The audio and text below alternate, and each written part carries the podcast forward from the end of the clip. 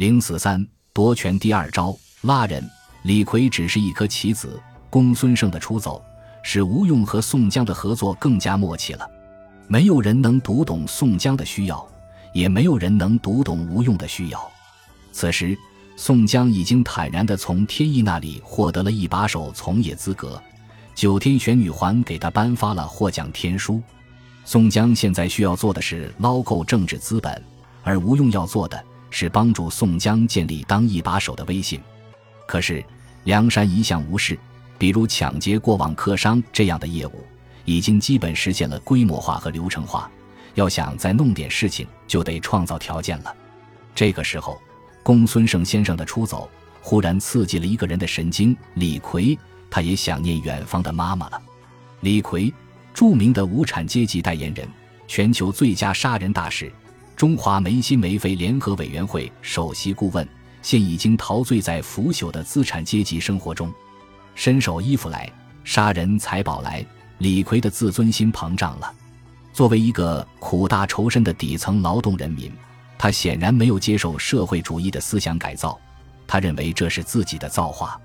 对李逵而言，想妈妈是一种正常的人性需要，尤其是想妈妈还能给妈妈带来优越的物质生活时，就更加想妈妈了。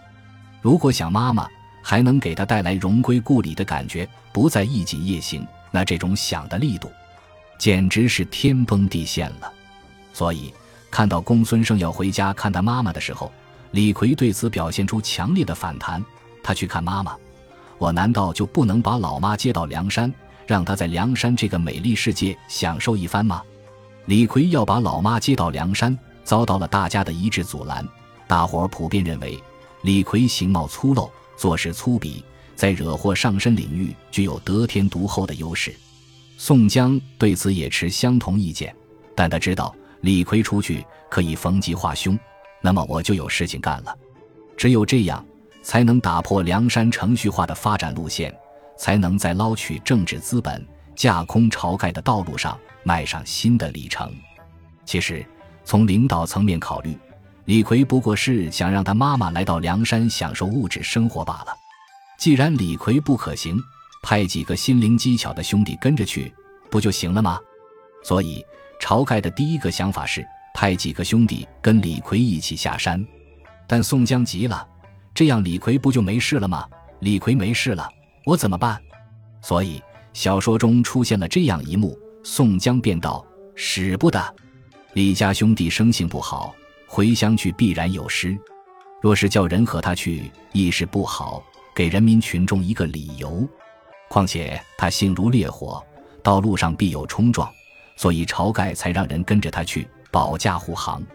他又在江州杀了许多人，那个不认得他是黑旋风。这几时官司如何不行？一文书到那里了，必然原籍追捕。你又形貌凶恶。倘有疏失，路程遥远，恐难得知。你写过几时？打听得平静了，去去未迟。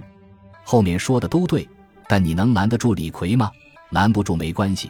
宋江的本意就是让李逵为自己出生入死，但他轻轻松松把李逵和其他首领结伴去的问题给屏蔽了。剩下来的问题是：李逵是去还是不去？对此，李逵继续坚持自己的想法。必须去。宋江终于露出了一丝微笑。需要说明的是，宋江这样著名的政治家，真实的表情是写在心里，而不是脸上的。现在，宋江的脸上依然肃穆无比。